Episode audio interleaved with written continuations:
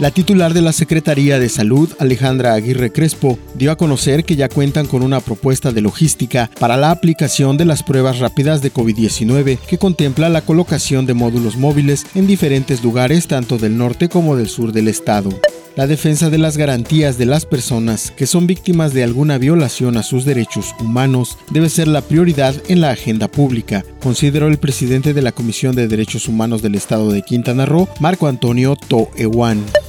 más de 2.500 valuadores adheridos a la Federación de Colegios de Valuadores pretenden que Fonatur contemple a los valuadores de Quintana Roo, Yucatán, Campeche, Tabasco y Chiapas para que hagan los avalúos del tren Maya. Toda la información completa a través del portal www.lucesdelsiglo.com.